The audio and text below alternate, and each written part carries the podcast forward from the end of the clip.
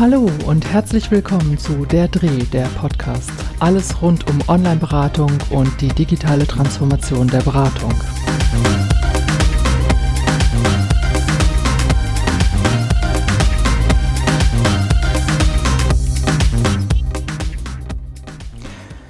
In dieser Folge geht es um das Thema Videoberatung. Während der Corona-Pandemie hat Videoberatung einen regelrechten Boom in der psychosozialen Beratungslandschaft erlebt. Wenn man im Januar 2020 Online-Beraterinnen gefragt hätte, über welche Kanäle sie denn Beratung anbieten, wäre die Videoberatung wahrscheinlich am wenigsten genannt worden. Oder eben wirklich nur als Ausnahme in ganz bestimmten Situationen. Und diese Ausnahmesituation, die hatten wir jetzt während der Pandemie ein ganzes Jahr jetzt schon. Und insofern hat sich Videoberatung da dann auch ganz stark etabliert. Nun kann man unterschiedliche Hypothesen anstellen, warum plötzlich Videoberatung eine solche Bedeutung gewonnen hat. Man muss sicherlich erstmal ein bisschen differenzieren und sagen, die Videoberatung ist jetzt nicht unbedingt aus der Online-Beratungsszene entstanden, die Online-Beraterinnen und Online-Berater, die schon vor der Corona-Pandemie per Mail oder per Chat oder Messenger Online-Beratung angeboten haben, die haben das einfach weitergemacht, also textbasiert weiterhin Online-Beratungsangebote gemacht. Die BeraterInnen, die eben nicht in der Lage waren, in der Präsenz zu beraten aufgrund der Kontaktbeschränkungen, die sind häufig dann in die Videoberatung eingestiegen. Das heißt, Beraterinnen und Berater, die die Vorstellung hatten, das ist jetzt eine Hypothese, wenn ich Videoberatung mache, komme ich so nah wie möglich an das Gespräch in der Präsenz, denn ich sehe den anderen, ich höre ihn, wir können miteinander mündlich kommunizieren. Dass Videoberatung aber was ganz anderes ist als eine Präsenzberatung, haben eigentlich alle BeraterInnen ganz, ganz schnell gemerkt. Und zwar meistens merkt man es schon in den ersten paar Minuten. Technische Hürden stehen im Weg, es kann kein Blickkontakt stattfinden. Das, was ich wahrnehme vom Raum, von der Stimme, der Ton, alles ist anders als in der Präsenz. Trotzdem funktioniert Videoberatung. Ob das jetzt ein Angebot ist, das sich flächendeckend in der psychosozialen Beratungslandschaft etablieren wird, das wird man sehen. Aber für viele Einsatzbereiche hat sich die Videoberatung durchaus ganz, ganz gut bewährt. Schauen wir uns aber erstmal die Besonderheiten an. Bei der Videoberatung habe ich eben keine Präsenzberatung. Wir sind zwar wieder gleichzeitig präsent im virtuellen Raum, aber das, was wir wahrnehmen können, ist eben nur der Ausschnitt, den die Kamera zeigt und den das Mikrofon aufzeichnet. Und umgekehrt genauso. Also das, was ich von mir zeige, ist eben nur das, was ich von meiner Kamera erfassen lasse. Es hängt auch mit meiner Beleuchtung zusammen, dem Hintergrund, den ich vielleicht habe, die Qualität der Übertragungsrate und auch der Kamera, die ich nutze und das gleiche eben eben auch beim Audio, beim Mikrofon. Das heißt, Videoberatung macht eigentlich auch dann erst Sinn, wenn ich sicherstellen kann, dass ich diese technischen Voraussetzungen alle bewältigen kann. Und das gilt nicht nur für mich als Beraterin, sondern eben auch für meine ratsuchende Person. Jetzt ist es so, dass Ratsuchende in der Regel ein Smartphone haben. Das Smartphone hat eine ziemlich gute Kamera und ein ziemlich gutes Mikrofon und man hat sogar gleich noch ein Headset dazu in der Regel. Eigentlich ein super Setup rein technisch gesehen. Uns muss aber klar sein als Beratende, wir werden das wahrscheinlich nicht vom Smartphone aus machen, sondern wir sitzen wahrscheinlich zu Hause vorm PC, vielleicht noch mit einem zweiten Bildschirm, einer externen Kamera, vielleicht einem externen Mikro und Headset. Also insofern, das, was wir wahrnehmen auf einem etwas größeren Bildschirm, ist nicht unbedingt das, was die ratsuchenden Seite sieht. Das heißt, immer wenn ich in ein Videogespräch einsteige, empfiehlt es sich auch einfach das erstmal zu klären und zu sagen, ja, wie sind Sie denn jetzt gerade online? Was nutzen Sie denn gerade jetzt für ein Gerät? Wie groß bin ich denn bei Ihnen auf dem Bildschirm? Ja, denn es macht einen Unterschied, ob mich jemand vielleicht in 8 mal 8 Zentimeter auf einem Bildschirm sieht vom Smartphone oder auf einem großen Widescreen, der vielleicht sogar äh, Fernsehgröße hat. Beides ist ja möglich. Und neben diesen technischen Voraussetzungen ist es wichtig zu klären, wo bist du denn gerade und wo bin ich denn gerade? Denn wir sind eben ja nicht gemeinsam in einer Präsenz in einem Beratungszimmer, wo für die ratsuchende Person vor allen Dingen ganz schnell deutlich wird, okay, ich bin hier alleine, es kann wohl keiner mithören, weil da ist eine dicke Tür oder sogar eine Doppeltür, wie es in vielen Beratungsstellen ja der Fall ist. Ich äh, habe geschlossene Fenster um mich und so weiter. Ja? Bin nur mit der Beraterin in diesem Raum. Das sehe ich jetzt nicht. Wenn ich bei der Beraterin im Raum bin, sozusagen, dann weiß ich ja nicht, wer da noch vielleicht ist. Das heißt, ich als Beraterin muss erstmal deutlich machen, ich erkläre Ihnen mal, wo ich bin. Ich bin hier in meinem Büro, es sitzt hier niemand weiter bei mir. Äh, ich habe hier vorne ein Fenster, da kommt ein bisschen Licht rein. Hinter mir sehen Sie mein Bücherregal oder was auch immer. Ja, also ich kann ja einfach ein bisschen beschreiben, was da auch ist. Das sieht die andere Person zwar, aber das ist einfach zur Auflockerung und zum Reinkommen ins Gespräch ganz hilfreich. Wobei ich gleich anmerken muss, das Bücherregal im Hintergrund ist vielleicht für die Beraterin nicht der optimale Hintergrund, weil es ein bisschen ablenkend sein könnte. Also ein neutraler Hintergrund empfiehlt sich da schon. Trotzdem, es geht darum, deutlich zu machen, wo bin ich gerade und vor allen Dingen, es kann niemand zuhören, wenn du, liebe ratsuchende Person, zu mir sprichst. Denn ich habe zum Beispiel Kopfhörer auf, das heißt, auch das ist nur für mich hörbar. Ja?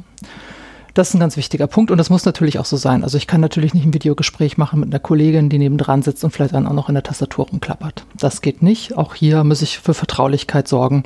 Das würde ich ja auch in einem Präsenzgespräch nicht anders machen. Und gleichzeitig muss ich eben andersrum fragen, was macht denn die Ratsuchende? Wo ist die denn gerade?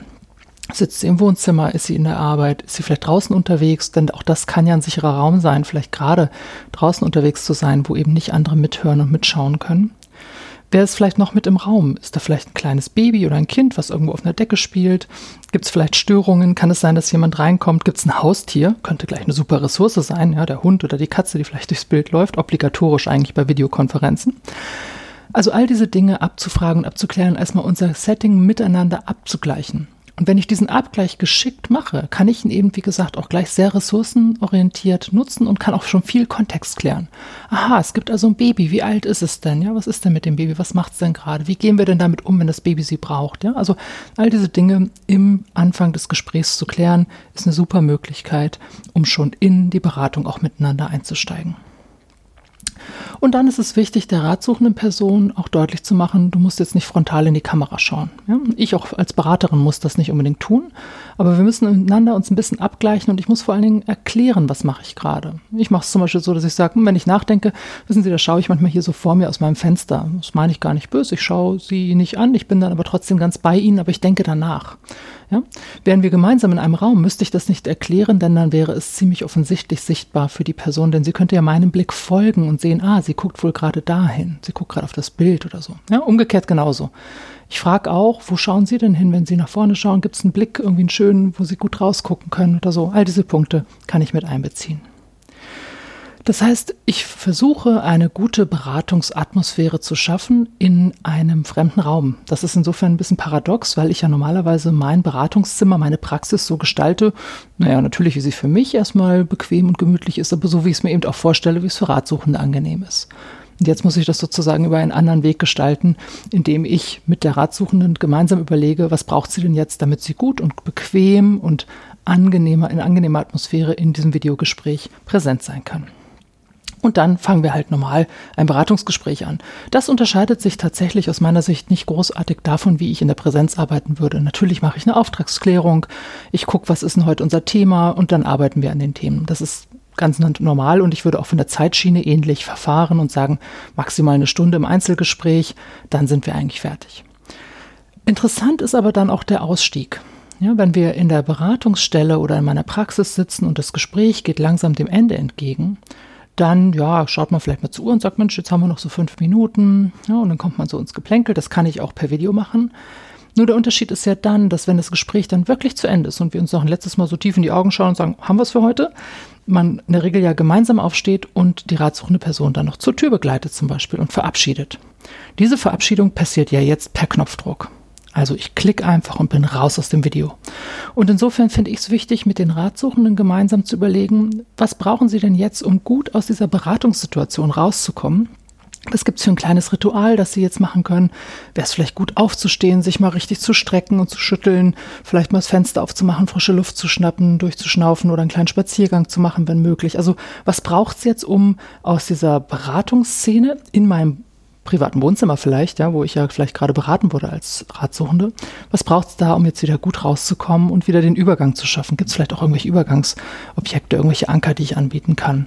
Das ist ein ganz, ganz wichtiger Punkt.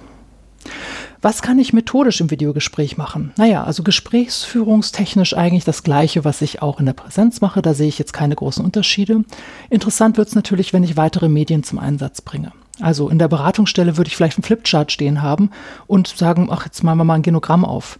Das ist jetzt natürlich mit einem Flipchart hinter meiner Kamera oft schwer zu sehen. Und insofern müsste ich mir eher überlegen, wie kann ich vielleicht mit einer zweiten Kamera oder mit so einem Dokumentenscanner, den ich anschließen kann und einer Bildschirmfreigabe eben genau das ermöglichen, nämlich dass wir weiter uns sehen können und dass ich aber trotzdem ein Blatt Papier liegen habe, wo was aufgezeichnet werden kann. Gleiches gilt für das Stellen von irgendwelchen Figuren oder auch ganz generell für das Aufzeichnen und Malen von irgendetwas.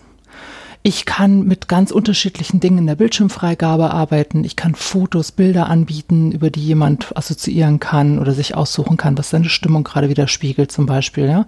Ich kann gemeinsam eine Timeline aufzeichnen und äh, Dinge kommentieren und beschreiben. Wir können an Dokumenten gemeinsam arbeiten letztendlich. Also da ist eigentlich alles möglich. Die Software, je nachdem, was ich da nutze, gibt das mal mehr, mal weniger her. Und das ist tatsächlich momentan so ein bisschen die Problematik noch. Wir brauchen natürlich auch in der Videokommunikation eine sichere Software, die für Beratungskommunikation geeignet ist.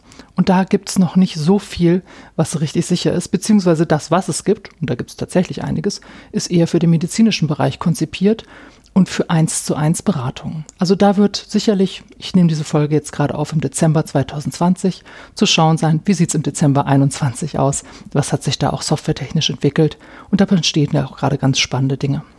Also es gibt schon digitale Systembretter zum Beispiel, wo ich Figuren schieben kann oder mit kleinen Avataren mich in einem Raum bewegen kann und dann auch videogestützt äh, weiter im Gespräch sein kann. Da gibt es viele Möglichkeiten und eigentlich ist das jetzt die Chance, kreativ zu werden. Und manchmal hilft es auch einfach mit analogen Medien zu arbeiten, sprich einem Zettel und einem Stift, einem dicken, schwarzen, dunklen Stift, den ich in die Kamera halte, wo ich was aufzeichnen kann oder auch meiner ratsuchenden Person vorher sage, leg dir mal folgende Materialien zurecht und dann können wir damit auch arbeiten, indem wir uns einfach Sachen in die Kamera halten. Auch das funktioniert und es funktioniert sogar ziemlich gut, denn es ist nicht noch ein technisches Medium, das ich einführe, wo jemand dann wieder auch mit klarkommen muss. Also da muss ich immer gucken, wie ist die Medienkompetenz meiner ratsuchenden Person, was kann ich ihr überhaupt anbieten oder was mute ich ihr vielleicht im schlimmsten Fall auch zu, was sie dann eher unter Stress bringt. Manchmal ist da weniger einfach mehr. Und mir muss klar sein, immer dann, wenn weitere Medien ins Spiel kommen, rückt der Videokanal etwas in den Hintergrund. Und das, was ich sonst vielleicht interessant finde, wir nehmen mal das Systembrett, dass ich jemanden bitte, Figuren aufzustellen, die mal eine bestimmte Situation oder Konstellation beschreiben. Da finde ich es persönlich eigentlich interessanter, immer auch die Person im Blick zu haben und zu gucken, ah, an welcher Stelle zögert sie jetzt, wo stellt sie nochmal was zurück, als dass ich nur die Figuren sehe. Und je nachdem, wie wir es aber in dem Videosetting gestalten, sehe ich vielleicht nur die Figuren oder ich sehe auch nur einen Ausschnitt vom Gesicht, aber habe nicht die gleiche Wahrnehmungsmöglichkeit wie in der Präsenz, wo ich immer hin und her switchen kann zwischen, was macht sie jetzt gerade, was stellt sie gerade auf, wie sind gerade die Gestik und Mimik dazu.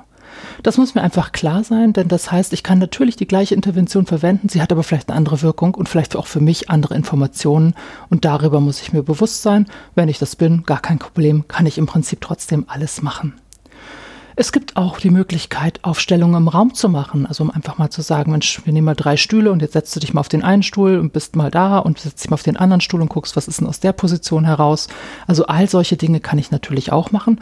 Es braucht ein bisschen Vorbereitung, ein bisschen Einführung und es ist vielleicht nicht gleich was, was ich im Erstkontakt, im Erstgespräch machen würde. Da würde ich, glaube ich, erstmal gucken, wie fit ist denn jemand, wie gut kann er eigentlich mit den Medien umgehen, was ist vielleicht eine Überforderung und was trauen wir uns beim nächsten Mal mal auszuprobieren. Und darum geht es jetzt gerade. Es gibt ganz viel auszuprobieren und zu testen und neue Dinge zu entwickeln. Und das ist eigentlich eine spannende Möglichkeit und eine spannende Situation, in der wir gerade sind. Also eine Chance, sich für Beratung auch weiterzuentwickeln und die digitalen Medien, die uns zur Verfügung stehen, einfach zu nutzen.